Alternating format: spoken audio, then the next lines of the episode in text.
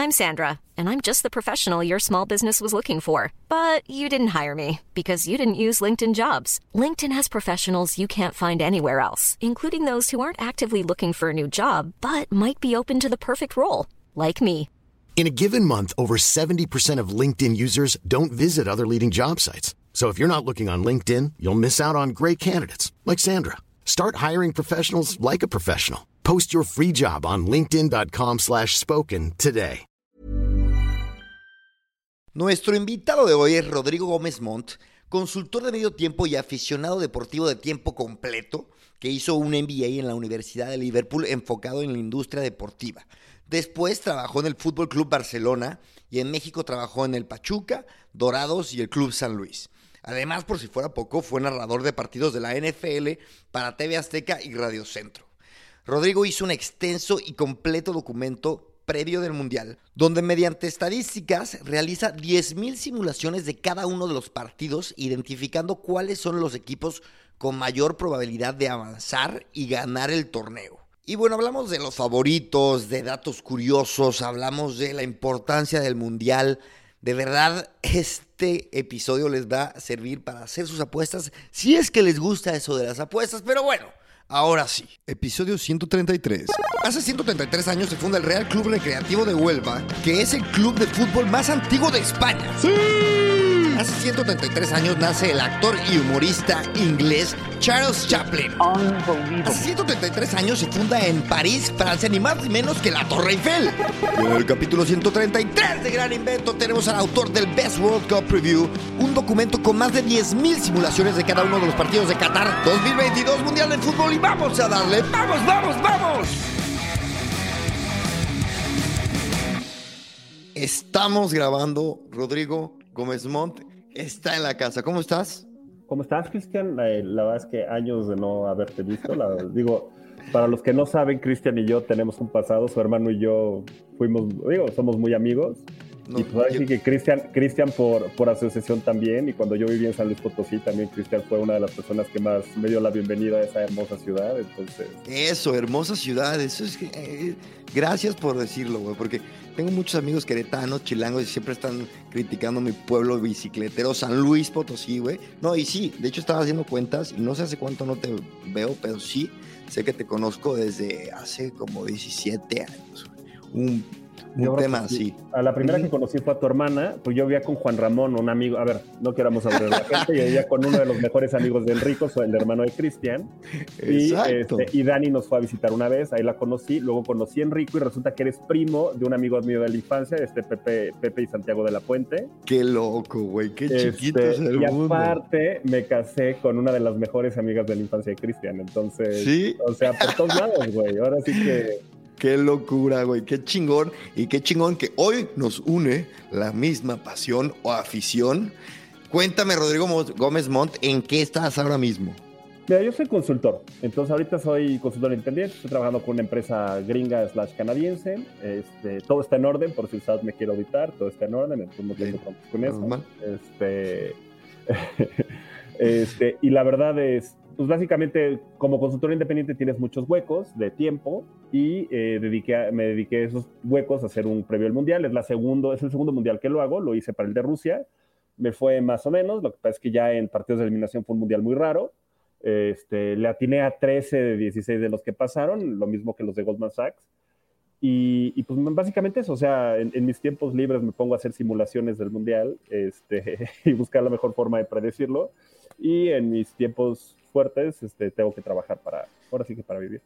Eso te iba a decir, explícame qué es un previo al mundial. Ah, Mira, básicamente este caso en específico, mira, previo al mundial es tú vas a cualquier puesto de revistas y encuentras que hay una revista de, de todas las que te imaginas, ¿no? O sea, desde Sports Illustrated en Estados Unidos hasta ESPN, hasta sacan revistas físicas y también sacan revistas digitales, ¿no? Yo la verdad es que, porque no tengo interés ni las ganas de invertir en una publicación, este, saqué, la, saqué la revista, sa saqué la revista en PDF eh, y pues básicamente cada una te hace cosas distintas. Es un análisis equipo por equipo, qué es lo que creen que va a pasar. Eh, básicamente eso. O sea, lo demás que te echen es qué jugadores hay que estar viendo, cosas por el estilo. O sea, nada del otro mundo, ¿no? Yo me enfoqué distinto. Yo hice 10.000 simulaciones del Mundial. Eh, y, me, ahora sí que me aventé equipo por equipo, vi cuánto vale cada uno de los equipos, vi cuánto vale cada uno de los jugadores, eh, en qué forma llegan los jugadores, por ejemplo, si han jugado en ligas buenas y mucho tiempo, o han jugado en ligas malas y poco tiempo, cosas por el estilo, ¿no? Este, ¿qué más? ¿En qué ligas están los, los jugadores? O sea, porque a ver, hay, hay equipos, por ejemplo, el de Arabia Saudita y el de Qatar, que están jugando todos, todos, todos juegan en sus ligas locales. Ok. Este, otra cosa que identifiqué es eh, ver qué probabilidades tiene cada uno de los equipos en pasar a cada una de las etapas, eh, cuáles son los jugadores más probables de jugar, porque por ejemplo es, es, como el álbum, el álbum de Panini, ¿no? No sé si lo estás haciendo o no, a mí nada más me faltan cinco estampitas. No. A mí, a mí ya me chavos nada más faltan cinco estampitas, este, y la verdad es que, eh, por ejemplo, al final del día juegan alrededor de solamente entre 20 y 21 jugadores por equipo, ¿no? Este mundial probablemente suba un poquito, suba a 22 porque ya sube el número de jugadores de 23 a 26 y sube el número de cambios por juego de 3 a 5. Pero de todas formas, este, realmente los jugadores que van a marcar la gran mayoría de tu tiempo, por lo menos en minutos importantes, van a ser máximo 20 jugadores. Okay. Entonces, ahí es donde se marca, por ejemplo, equipos muy buenos, sin tanta eh, profundidad como Uruguay, como Croacia, como Serbia, que son países chicos, que sacar 26 jugadores es muy complicado, pero jalar y conseguir 16, 18 jugadores es mucho más sencillo. Pueden emparejar un poquito contra equipos como Francia, Inglaterra, este, Brasil, que tienen poblaciones mucho más extensas, ¿no? Y, un, y un universo de jugadores mucho más grande. A ver, el contenido tiene, eh, a ver, tiene ciento y cuántas páginas? 107 páginas, sí le eché ganitas. 107 páginas, está extensísimo. Explícame hacia grandes rasgos, porque ahorita entraste a eh, cosas más específicas, más, más clavadas. Explícame en bonches qué es lo que me puedo encontrar todos los equipos, su alineación, perdón. Sí, no, perdón, no, no, perdón, perdón, No, mira, básicamente empieza con el previo del Mundial, ¿no? Es, ¿Qué es lo que, digo, el previo, el, análisis, las simulaciones previas al Mundial, ¿ok? Y 10.000 simulaciones, como lo mencioné, y ver quién va a ganar, qué probabilidades tiene cada uno de los equipos en llegar a cada una de las etapas de ganar el grupo, de quedar en segundo lugar del grupo, este, de qué, qué probabilidades tiene de ganar cada juego. Hice un análisis por, por número de goles, este, de hecho, ahí viene, lo primerito que hago en el análisis es explicar cuáles son mis fórmulas, ¿no? Por si alguien quiere revisarlas y hacer como un rebote, tiene toda la libertad del mundo de hacerlo. Y, este, y entonces ya lo segundo ya es el análisis a detalle, ¿no? O sea, quién va a ganar, cómo van a quedar todos los juegos, hago un espectro de cuáles son los partidos de octavos de final más probables, de cuartos de final más probables, de semifinales de final y, campeón. Eh, seguido de eso, hice unos, unas, ahora sí que hallazgos de mundiales previos. ¿Qué cosas son las que encontramos? Encontramos cosas tan obvias desde el principio como cuáles son los partidos, las sorpresas más grandes del mundial, ¿no? Y, y, y me da mucha risa porque Alemania hace dos años cuando le ganamos a Alemania, eh, Corea, Corea creo que es la segunda sorpresa más grande de la historia de los mundiales que le ha ganado a Alemania y México está por ahí de la décima, ¿no? O sea, Alemania okay. en un trabuco que tuvo muy, muy mala suerte. Eh, también, por ejemplo, ¿qué tan importante es llegar bien para un equipo al Mundial? O sea, ¿qué tan importantes son los partidos amistosos ahorita para ellos? ¿no? Que todo el mundo se desgarra las vestiduras si perdemos contra Colombia o celebran cuando le ganamos a Perú. La verdad es que ya a estas alturas no tiene tanta importancia. Hice tres comparativos. Hice el comparativo de un año antes del Mundial, los partidos de la eliminatoria, puro partido de eliminatoria, y este, los cuatro años antes del Mundial, digamos, todo el ciclo mundialista y ninguno realmente afecta, o sea, no hay ninguna correlación entre éxito en la fase de grupos y este, cómo te haya ido antes, pero donde más, donde más relación hay, que digo, es una relación mínima, estamos hablando de una, una correlación, una, IR, una R al cuadrado de 20.28, de o sea, uno es mucha correlación, cero es nada de correlación, o sea, estamos hablando de que prácticamente no hay nada de correlación, que el ciclo mundialista. O sea, todos estos partidos siguen afectando porque son parte del ciclo mundialista, pero afectan prácticamente lo mismo que haber empatado, haberle ganado a Guatemala en, hace tres años y medio. o sea, no es relevante los partidos y los resultados en el último ciclo mundialista. ¿Qué es lo más relevante? O sea, no, dentro de, lo más relevante son los cuatro años, considerando los cuatro años completos. Lo menos relevante es considerando solamente los partidos de eliminatoria. Y el de intermedio es otro. Pero claro, ninguna de las tres es realmente relevante. O sea, eso, eso se debe a que el Mundial es un torneo tan cortito, o sea, son tres juegos que si tienes mala suerte en un juego, estás prácticamente fuera. Sí. También hice análisis de quiénes, que si los penales realmente son a la suerte o no, y no realmente, o sea, eso sí, el mejor equipo por lo general gana el 75% de las veces. El mejor equipo, eso es muy interesante. En penales. Sí, sí, sí. O sea, tener un mejor, tener un mejor equipo en penales es mucho. Es ¿Y qué define un mejor equipo? Aquí lo que estoy usando es una, es un sistema que se llama ELO. Eh, usan cada uno de los partidos, de que se empezaron los partidos este, internacionales, estamos hablando que el primer dato que registran es un Escocia-Inglaterra en 1880, algo ahí por el estilo, y te va dando puntos dependiendo si ganas o pierdes comparado con la expectativa del resultado. Entonces, por ejemplo, si México contra Brasil, México si empata, ganaría puntos, porque la expectativa es que México pierda. O sea, la expectativa es, es, es, este, ¿cómo se llama? Es ganar o perder, no existe el empate dentro de la expectativa, ¿no? Es cuáles son sus probabilidades de ganar o de perder. Entonces, si México empata contra un equipo que en teoría tendría que perder, gana puntos, porque le está ganando a la probabilidad. A la probabilidad, perfecto. Si México empata con Guatemala, pierde puntos. Y entonces están todos los equipos rankeados. Se llama, la página se llama eloratings.net. Es una super página. Increíble. Y se ha demostrado históricamente que ese es la mejor, el mejor predictor de un resultado futuro. O sea, eso va definiendo, el, digamos, el histórico de ese, de ese resultado va definiendo quién es el mejor equipo. Exactamente. Entonces, ahorita el mejor equipo es Brasil. Este, y básicamente lo que hace es, pues tú estás ganando puntos o perdiendo puntos. Entonces, si ganas puntos, el siguiente resultado es más difícil conseguirlo, porque imagínate que México le gana, empata con Inglaterra, entonces gana puntos pero todo supera a Inglaterra en puntos. Si vuelven a empatar con Inglaterra, vuelve a bajar en puntos. ¿Sí me explico? O sea, todo el tiempo está subiendo y bajando de tal forma que este, es, una, es una estadística muy viva y cada partido cuenta. O sea, por ejemplo, ahorita la, la, predicción final no vamos a poderla hacer de este mundial hasta que terminen los amistosos, que es un, alrededor de una semana antes del mundial. Claro. Pero entonces, el mejor equipo en, esta, en este, digamos, ranking es el 80% es eh, el, el, 80% de las veces es el ganador en los penales. Exactamente. Sí, nada más tener esa, e, ese dato ya ah. te hizo tener un 80% de posibilidad de atinarle una apuesta. 75. Pero además, pero, pero el tema es, el universo es tan chico que es un volado. O sea, sí se ve una tendencia, claramente. O sea, sí se ve una tendencia muy clara. Pero es un volado. O sea, al final del día, el universo de los penales es, o sea, no me acuerdo cuántos, eh, analicé creo que desde el Mundial del 94. Y desde entonces debe de haber habido 15 tandas de penales, 20 máximo, no me acuerdo ni del número, pero sí es, es un número bajísimo y entonces está, está muy bueno eso. ¿Por qué desde el 94? Porque es donde cambiaron las reglas del fútbol. O sea, mm. realmente antes del 94 había reglas de regresar la pelota al portero, aumentaron muchísimo el número de goles, entonces realmente este, el formato, digamos, el, el fútbol se volvió más ofensivo, eh, también la calidad de los jugadores ha aumentado, entonces eh, ocupan más espacio. el, fútbol cambió muchísimo de filosofía a partir de esa época. Entonces, preferí dejarlo en ese aspecto porque no me quería ir hasta, digo, ¿cuándo fue la primera tanda de penales? Creo que fue en los 70. Tampoco es muchísimo antes, entonces preferí manejarlo así. Yo estoy con, un, con el, podcast de la historia de los mundiales y yo debería de saber eso, pero no lo sé. Disculpa, si no, este, váyanse a la, historia de los mundiales. Pero, a ver, una cosa, mejores equipos. Aquí me, me, acabas de decir Brasil. Brasil es el mejor equipo según este, este, esta métrica. ¿Cuál es el equipo más valioso, más caro? Ah, de lana. Eh, el equipo más valioso es el de Inglaterra. ok. Ajá, el de Inglaterra es el equipo más caro, eh, lo cual no sorprende porque si hay, una, si hay una inflación sobre jugadores ingleses, aquí saco los valores de una página que se llama Transfermarkt, que es una página, una belleza de página.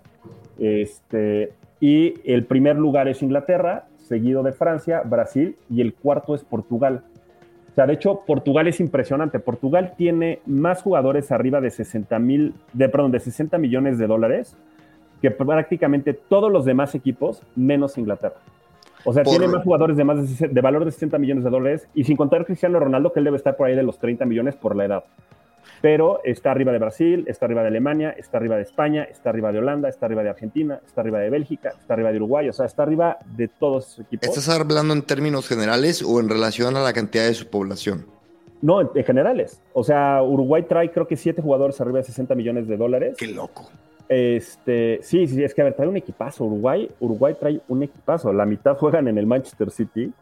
Y, y, y de verdad, o sea, si, yo, podría poner a, Portugal en la final en varios de las, o sea, creo que es como el cuarto equipo con más, cuarto o quinto equipo con más probabilidades de ganar el mundial. Oye, y yo sé que, a ver, esto quizás no es de la competencia total de, una predicción del mundial, pero por preguntarte, este, ¿cuál es, digamos, el, equipo con mayor eh, nivel en relación a la cantidad de su población? Yo creo que Uruguay. Uruguay, ¿no? Uruguay, tiene, 3 millones de habitantes. Uruguay tiene, digo, Portugal creo que tiene 8, entonces tiene el doble, de, más del doble de población. Pero Uruguay tiene 3 millones de habitantes y de hecho ahí en el previo, ya luego lo platicamos, pero entro a país por país y a ver, Uruguay tiene la población, digo, aquí no sé si la, si, la gente que vea esto es mexicana, pero tiene la población de, o sea, 3 millones de habitantes es la población de qué será de Yucatán. Uy, no, me agarraste curva, no sé. Llevo tanto sin. Sí, no, a ver, es una locura. El nivel que tiene Uruguay por eh, per cápita es absurdo, güey. Sí, sí, sí, es, es, la verdad es que ahí está impresionante. A ver, tiene la población de Guerrero. O sea, es más o menos la misma población que la de Guerrero. Es la población, si sumamos, sí, prácticamente. Guerrero es una región de la de Hidalgo. de México sino Guerrero, Sinaloa, Hidalgo. No, no, no, es Coahuila. Es, imagínate que Coahuila fuera, fuera un solo país, es Uruguay, y, tiene dos mundiales y, ha llegado a semifinales hace menos de 15 años. Lo de, los mundiales es debatible, también este, lo hablamos en el otro podcast, pero eh, ya ves que luego cuentan las primeras Olimpiadas, bueno, un desmadre. Sí, a ver, de acuerdo. No, pero ganó la del 50. La del 50 ya era fútbol moderno. Y la del 30 ya era mundial también. No, yo sé, pero era, a ver, Mussolini básicamente secuestró dos de esos tres primeros mundiales, ¿no? Pero, este, pero ya en el 50 ya era fútbol en serio y ganó una, ¿eh? Aunque mucha gente, no se hablaste ya del mundial del 50, pero ya, pero no, sabe que no hubo una final en el 50. Claro. No era una final, era un round robin entre cuatro equipos, España, Suecia, Uruguay y Brasil, y si Brasil empataba ese partido, ganaba el mundial de todas formas. Sí, pero de todos modos eran los dos mejores. De, entonces sí era como final. Sí. qué buena, eh, güey, qué buena. Oye, este, ¿cuáles son los grupos más, este, más competidos, más complicados de este mundial? El grupo de la muerte es el grupo B, el de Inglaterra, Irán, Estados Unidos y, y ¿cómo se llama? Irán, Estados Unidos y Gales. En Elo, a ver, nada más para que te des una idea, el peor, en Elo el peor, el peor cabeza de grupo es Inglaterra, que tiene, está rankeado en el lugar 14. Y después de ahí están Irán, que está mejor que México, Irán, Estados Unidos y Gales.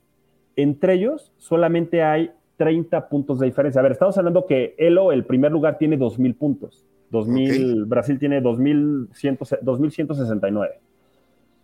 El, entonces está cerradísimo. El mejor cuarto lugar, o sea, porque también el, equipo, el peor equipo rankeado de cada grupo, que está mejor rankeado dentro de lo es Gales. Por mucho, ¿eh? Pero por mucho. Este, está rankeado a nivel de terceros niveles de otros equipos o hasta de segundos, de, otro, perdón, de otros grupos o hasta segundos de otros grupos. Y la verdad es que ese es el grupo de la muerte por mucho, pero por mucho. Ok. Eh, ¿cómo, está, ¿Cómo está México? Eh, aunque nos escuchen de otros lados, vamos, lo que nos importa aquí a los dos. Mira, México, México es favorito, es, favorito para pasar de panzazo. O sea, ahorita como está el asunto de México, sí, sí, sí. Ahorita como está, déjame, déjame nada más, me voy al, a las simulaciones. México ahorita está. Mm, México ahorita trae un 55% de probabilidades de pasar a la siguiente ronda. 56% de pasar a la siguiente ronda. Digo, básicamente todos como segundo lugar de grupo, ¿no? Mientras, este, mientras Polonia trae un 50%. O sea, estamos, o sea, está súper cerrado. Y mira, lo chistoso de todo esto de Elo es que si México le hubiera ganado a Colombia, México ahorita traería como el 65% de probabilidades de pasar al Mundial, pero perdió contra Colombia. A la segunda, a la segunda ronda.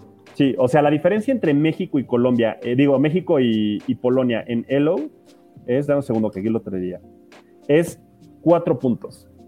Ah, claro, México tiene 1813 y Polonia 1809. O sea, básicamente es parecido. Lo mismo.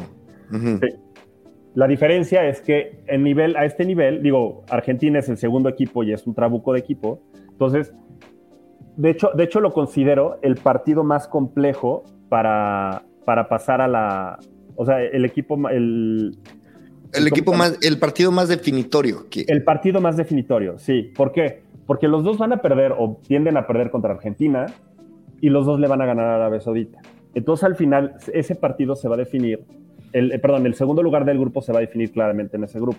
Yo siempre creí que iba a ser el, Suecia, el Suiza contra, contra Serbia, porque tienen a Brasil y tienen a, tienen a Brasil y tienen a Camerún. Pero los números marcaron esto, porque Suiza es muy bueno. La verdad es que Suiza es demasiado bueno, entonces está complicado. De Suiza. Suiza es ahorita en Elo debe Explícame por qué Suiza es tan bueno. A ver, Suiza, a ver, dame un segundo y te digo exactamente por qué Suiza es tan bueno. Suiza, para empezar, calificó en un grupo difícil. Creo que mandó a Polonia al repechaje, Suiza. Déjame, déjame, te lo confirmo en este instante. Qué velocidad, qué profesionalismo, qué destreza. Ah, no, mandó, mandó a Italia a la segunda fase. Suiza, ah. eh, sí, o sea... a repechaje, a repechaje. Al repechaje, sí, al repechaje, perdón. Ganó todos sus partidos por paliza, menos los dos contra Italia, que los dos los empató. Este, ¿eh? es, un, es un equipo, es dentro de Europa, es como el sexto, séptimo equipo con mayor número de diferencia de goles esperados por partido. Y tiene buenos jugadores. No tiene grandes jugadores, pero tiene buenos jugadores que la mayoría juegan en la Bundesliga. O sea, algo que en México, pues, tiene un, buen par de defensas. Este, tiene, o sea, la verdad es que es un equipo bueno al final del día. Una cosa, eh, no tiene estrellas, sí, Suiza, ¿no? Eh, mira, si consideras a Shaka del Arsenal una estrella, es lo más cercano a una estrella. ¿Y cómo, me explicas eso? O sea, te resuelto la pregunta sí, pero ¿cómo puede estar un equipo tan fuerte sin estrellas como Francia, Brasil? Lo que pasa es que, a ver, una, cosa es no tener, o sea, por ejemplo, México no tiene ninguna estrella. O sea, yo creo que si vas a Suiza y les preguntas quién es Edson Álvarez, no van a tener ni idea. ¿Quién es el Chiqui Lozano? No van a tener ni idea, ¿no? El Chucky. Este, el Chucky. ¿Qué dije el Chiqui, va? No, el, el Chucky Lozano. O sea, no van a tener ni idea. Entonces, eh, y aquí, aquí es un debate muy interesante. ¿Qué es mejor? ¿Tener 11 jugadores arriba del promedio o tener 3 o 4 jugadores muy buenos y 7 abajo del promedio, ¿no? Y por ejemplo, el, debate general aquí va a ser, y, y, lo vamos a ver en el tiempo real en el partido de Ecuador contra Senegal. Ecuador es un equipo que logró calificar dentro de una de la, eliminatoria más difícil de todas. O sea, Ecuador, o sea, para pasar en Sudamérica realmente no es un asunto de suerte. O sea, tienes que tener un buen equipo, ¿no? Y considerando que dejó afuera a Chile, digo, una generación medio desganada y ya no es la generación Dora, pero dejó fuera a Chile y dejó fuera a Colombia. O sea, dos equipos y a Perú. O sea, tres equipos que tienen mucho más talento y muchas más estrellas que ellos, ¿no? Este, bueno, Chile y Ecuador, digo, Chile y Perú, quién sabe, pero Colombia claramente sí, ¿no? Eh, entonces, a mí, a mí lo que me... Y van a jugar contra Senegal. Senegal trae un equipo, pues, a ver, tiene, tiene jugadores súper importantes Senegal. Tiene a Mendy en la portería, que es el portero titular, perdón, el portero titular del Chelsea.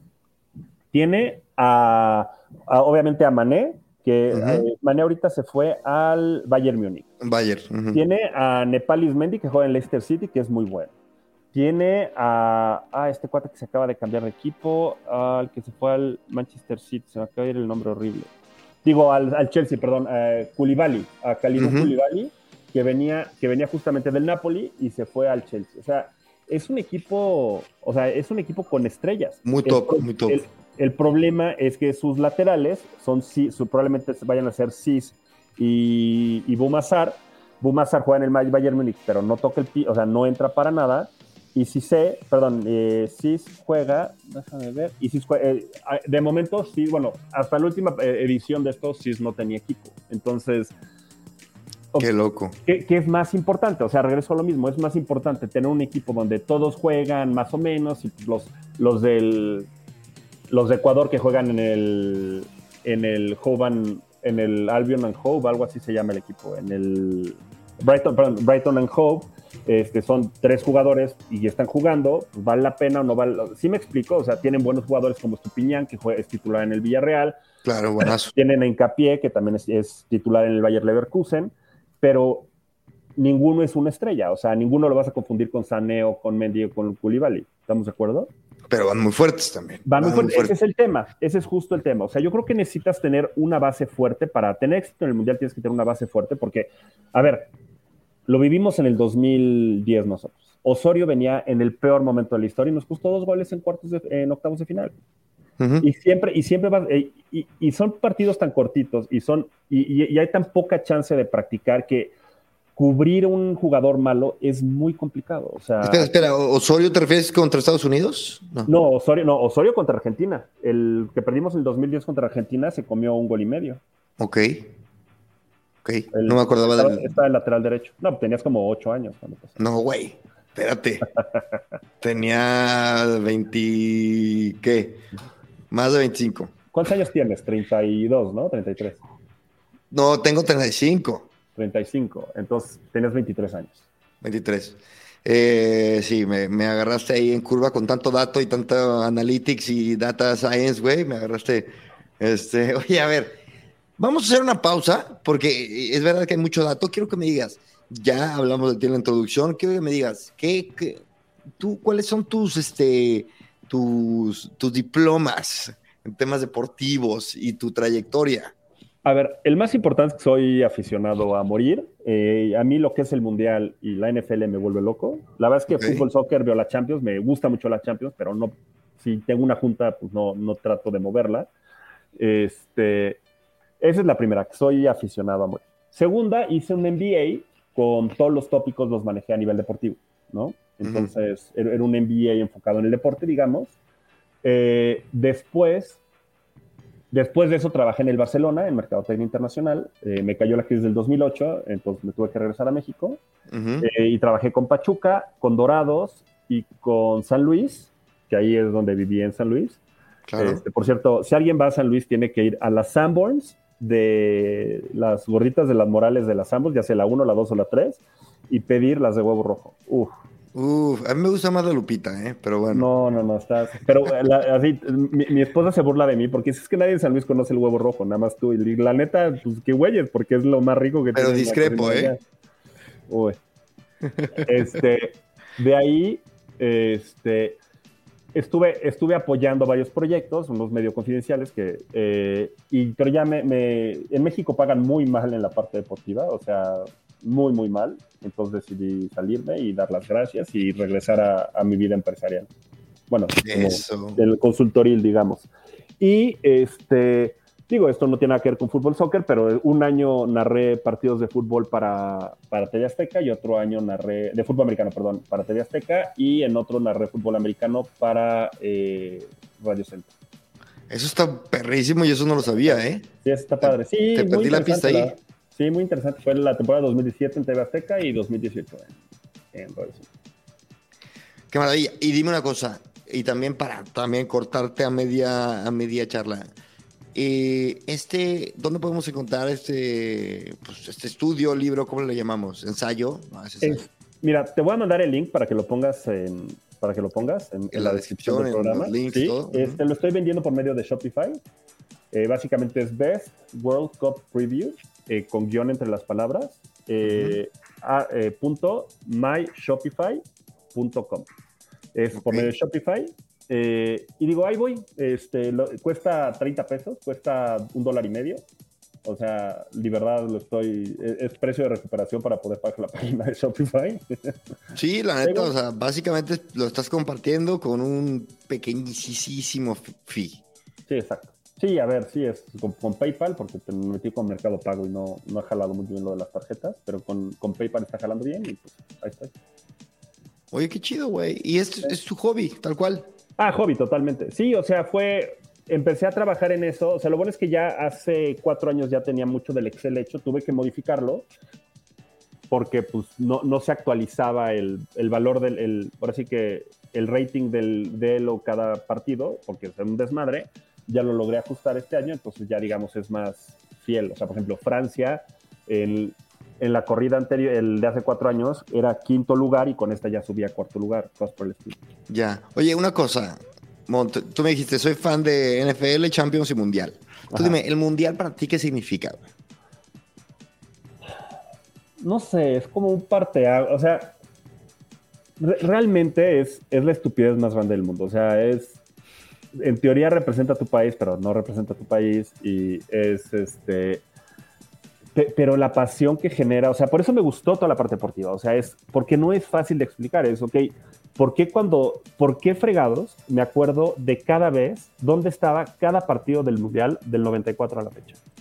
Te puedo decir exactamente dónde estaba cualquier partido de México. Sí. o sea, y, y, y pues yo creo que es la esperanza perpetua, ¿no? O sea, a ver, México ahorita es un país que la neta yo creo que cada vez tiene menos posibilidades de pasar. Este, va contra un equipo de Polonia que cuando juguemos contra Polonia, los dos mejores jugadores dentro de la cancha van a ser polacos. O sea, es Zielinski y Lewandowski. Y, pero pues está la esperanza de que salga en un buen partido el Chucky y meta el gol, me explicó. O sea, no sé, o sea, es, es, complicado, pero es, es no, no, no, la verdad te voy a ser muy honesto, no sabría cómo explicarlo, porque me gusta tanto y porque me da, le doy tanta importancia, pero cuando estoy estresado con el trabajo y quiero agarrar una hora de vacaciones, me pongo a trabajar en el modelito y, y me ponía a hacer la presentación y ponía a actualizar como para, como para arreglar todo eso. Qué bonito. Bueno, para ti, entonces, personalmente para ti es simplemente un momento especial, un evento especial que te gusta para ti de cerca. El mundial.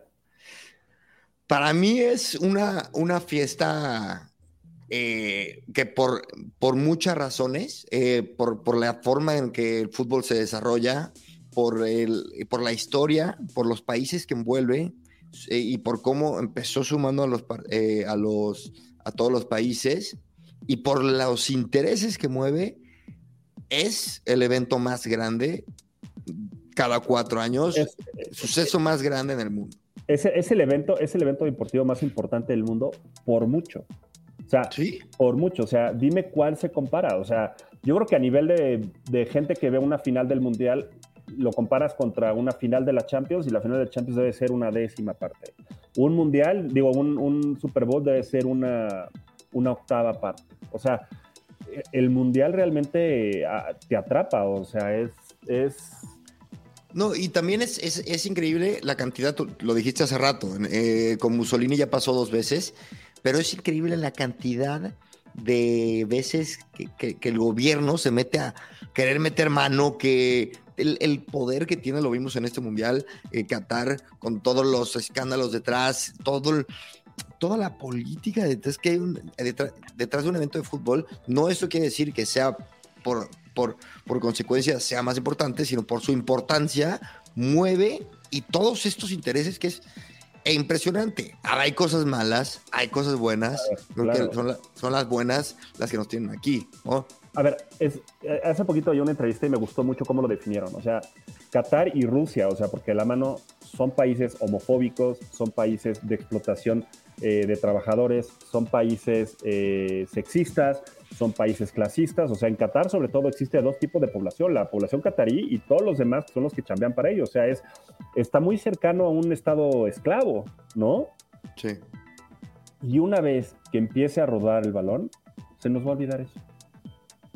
Una vez, una vez que empiecen a jugar Qatar contra, creo que empieza contra Ecuador, si mal no recuerdo. Una vez que empiecen Qatar, Ecuador jueguen, ya, ni modo, o sea, ya suerte a todos los trabajadores que se murieron construyendo los estadios y toda la infraestructura del país.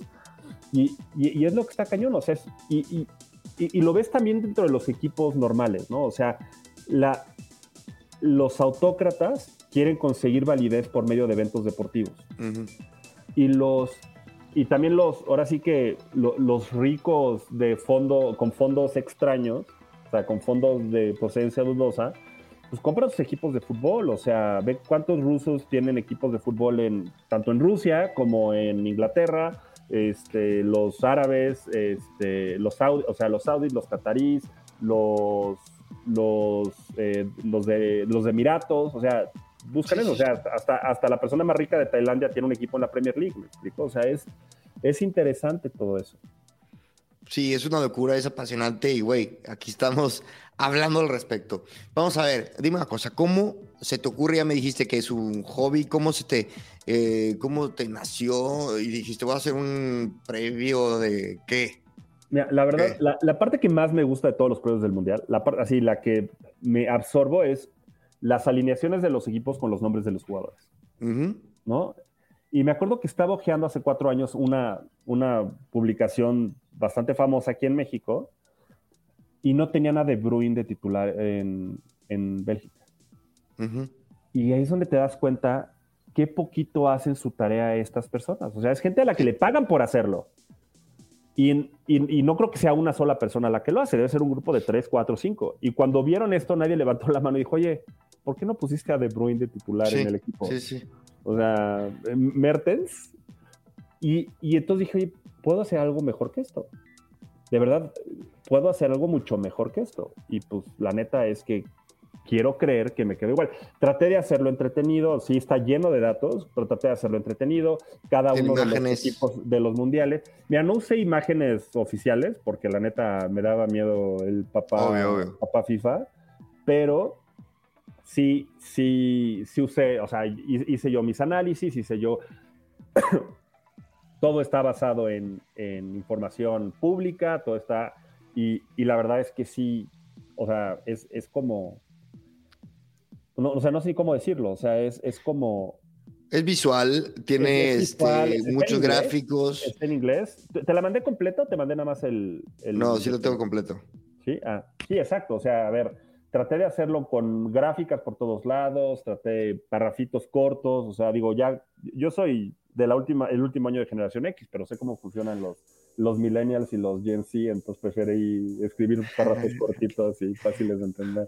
Oye, y una cosa, y, tras, después de tu estudio, el favorito es Brasil. Sí, Brasil, ahorita con los últimos números, este, digo, son cosas que van a cambiar, ¿no? Pero con los últimos números, Brasil trae ahorita unas probabilidades de ser campeón del 31%. ¿Y tu favorito es? Brasil con 31%, seguido de Argentina con Ah, mira, yo quiero que gane, y este es un asunto personal, yo creo que el mejor jugador que me ha tocado ver en la vida es Messi. Y yo creo que no hay punto de comparación. O sea, si Messi es un 10, Cristiano Ronaldo es un 9. O sea, sí es un gran jugador, pero y ya los demás están muy por abajo. Pero me gustaría que fuera Argentina. Y Argentina lo tengo como el segundo favorito.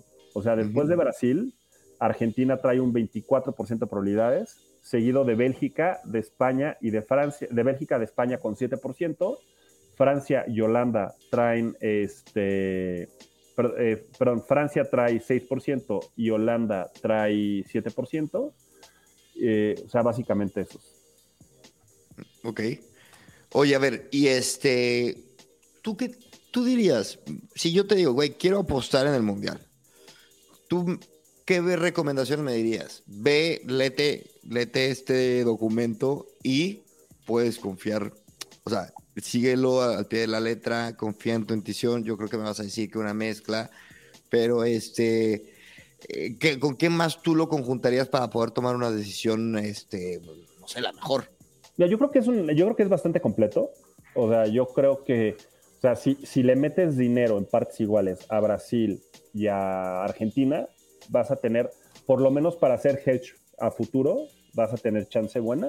O sea, o sea, claro, las apuestas son vivas, ¿no? Entonces, ahorita puedes apostar y decir, ok, van, a quedar así, pero a futuro te puedes ir protegiendo o no, ¿no? Este, yo honestamente creo que la mejor apuesta a lo que paga es que Inglaterra no pasa de la primera fase. Ok. Porque te está pagando, creo que 1500, o sea, te paga como 151. Entonces tú métele 10 dolaritos a que, a que Inglaterra no pase la primera fase y te puede ir muy bien. Eh, Irán a calificar también es buena apuesta, como están las cosas ahorita. Eh, yo le apostaría a Suiza a calificar. Eh, y la verdad es que, digo, no, no tengo los últimos momios, pero yo creo que básicamente son esos, ¿eh? o sea, lo, más rentable es eso. Ya si te quieres poner muy exquisito, yo le metería lana a Alemania, pero por el simple hecho de que Alemania cuando no se espera nada de ellos, les va bien. Pero, pero la verdad es que, por ejemplo, y este, este es de feeling, esto los números no los marcan para nada, pero de feeling, yo a Croacia la pondría para no calificar. Ok. O sea, yo, o sea, le apostaría a no calificar, pero es totalmente de feeling. Pero eso te iba a decir, o sea, el, algo que no diga tu estudio que tú estás apoyando es Croacia no pasa. Eh, otra me dijiste, otra gran apuesta es... Inglaterra no pasa. No, pero ese, sí apunta a tus estudios, ¿no? Ese ah, sí apunta de que a comparación con lo que más paga. Güey, ¿y por qué? ¿Y, en qué se basan las apuestas? ¿Simplemente en, en, favoritismos en apuestas o ellos tienen también números externos? No, ellos están números. No, no, claro. Ellos, ellos saben más o menos, e, ellos consideran dos cosas. Uno, las probabilidades de ganar de cada uno de, las, de cada partido, la probabilidad de cada resultado, pero también ellos saben cómo piensa el público, ¿no? Entonces, por ejemplo, Brasil, este, por ejemplo, Brasil para mí es una tercera parte pero Brasil ahorita creo que está 4 a 1, o sea, es una buena apuesta. ¿Por qué? Porque nadie le va a meter 3 a 1 en un mundial. O sea, por más que sea Brasil, nadie le va a meter 3 a 1. O sea, es como, oye, güey, literal estás peleando uno contra el resto de todos los demás equipos, ¿no? O sea, no hace mucho sentido. Hay dinero muy público, por ejemplo, Brasil siempre les baja sus probabilidades en esas cosas, porque la gente, este, o sea, aunque Brasil traiga 90% de ganar un partido, o 95% de ganar un partido, porque como contra, contra Camerún, Dame un segundo y te digo cómo pinta Brasil contra Camerún. Qué maravilla. Por ejemplo, Brasil contra Camerún pinta para ganar el. ¿Dónde estás? Para 91% de ganarle a Camerún, Brasil. O sea, es altísimo. ¿Me explico? Y las apuestas no están así. No te dan, no, o sea, no le dan 10 a 1 a Camerún. ¿Por qué? Porque saben que en estos partidos, o sea, al final del día hay mucha suerte por medio. Entonces, lo que ellos es le bajan un poco para todos lados. Y a ver, y el público no se pone a hacer análisis de este, de este detalle. Ya. Rodrigo. ajá, dime. no, no, no. Dime tú este, datos curiosos que hayas descubierto nos, que nos quieras dejar, que crees que vamos a decir, ay, cabrón. Por ejemplo, el partido más importante del Mundial a como están ahorita, o sea, perdón, para afectar al Mundial, a, eh, afectar totalmente el Mundial, el partido más importante es el Portugal-Uruguay. Porque el que gane ese partido o el que quede arriba dentro de ese grupo va a evitar a Brasil. Mm. Entonces, es jugar contra Suiza es mucho mejor que jugar contra Brasil. Entonces, eso te puede cambiar el perder en octavos a llegar probablemente a semifinales. Ok. Eh, ¿Qué más? Dinamarca puede ser una gran sorpresa. También Dinamarca yo le metería dinero. Eh, Dinamarca trae creo que el octavo o noveno mejor equipo del mundo. Eh, tiene estrellas por todos lados. Tiene, y es un país de 6 millones de habitantes, pero tiene una muy buena defensa. Tiene Eriksen, está regresando a su nivel de hace dos años, perdón, del año pasado. A mí, a mí la verdad es que Uruguay, digo, perdón, Dinamarca me parece que es un equipo fuertísimo. Y de América, por ejemplo, yo, hay más dinero o sea, yo le apostaría a que pasa Ecuador más que a que pasa Senegal. Pero el dinero está mucho más con Senegal, por lo que te decía. O sea, la gente no conoce un solo jugador de Ecuador, pero todo el mundo conoce a Manellamente. Correcto. Buen dato, güey. Entonces, si quieren hacer apuestas, fíjense en el rating. Ahí.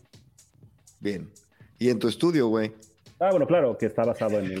sí, claro. Bueno, Rodrigo Gómez Monte, ¿y qué sigue para ti? Que después del Mundial, ¿qué vas a hacer? ¿Vas a seguir de Godines? Este... Ya vas a seguir de Godines. Sí, sí, sí. la verdad es que por, más que me guste, este, no, no, veo como, no, veo regresar al fútbol. Es, como, trabajar en el fútbol es como una fábrica de salchichas. O sea, una vez que trabajas ahí ya no vuelves a comer salchicha nunca más. Entiendo. Ya ves cómo se está haciendo, ya. Entonces lo, dejo de lejos, que siga siendo algo bonito en, mi vida, pero de lejos. Qué bonito. Bueno, pues qué gusto tenerte, Rodrigo. Muchas Algo que nos quieras decir a la audiencia, último saludo, de, saludar a alguien, despedir. No, no, o sea, no, este, quiero darle gracias a mi esposa porque me ayudó cuidando a los niños mientras yo escribía esto. Este, y eh, entren a verlo, de verdad, les juro que vale mucho la pena. Vale mucho, mucho la pena. Muy bien. Perfecto. Por Rodrigo Gómez Mont, no me cuelgues, pero sí nos despedimos. Y este, muchas gracias a todos y nos vemos aquí en el próximo episodio de su podcast favorito, Gran Invento. Gracias.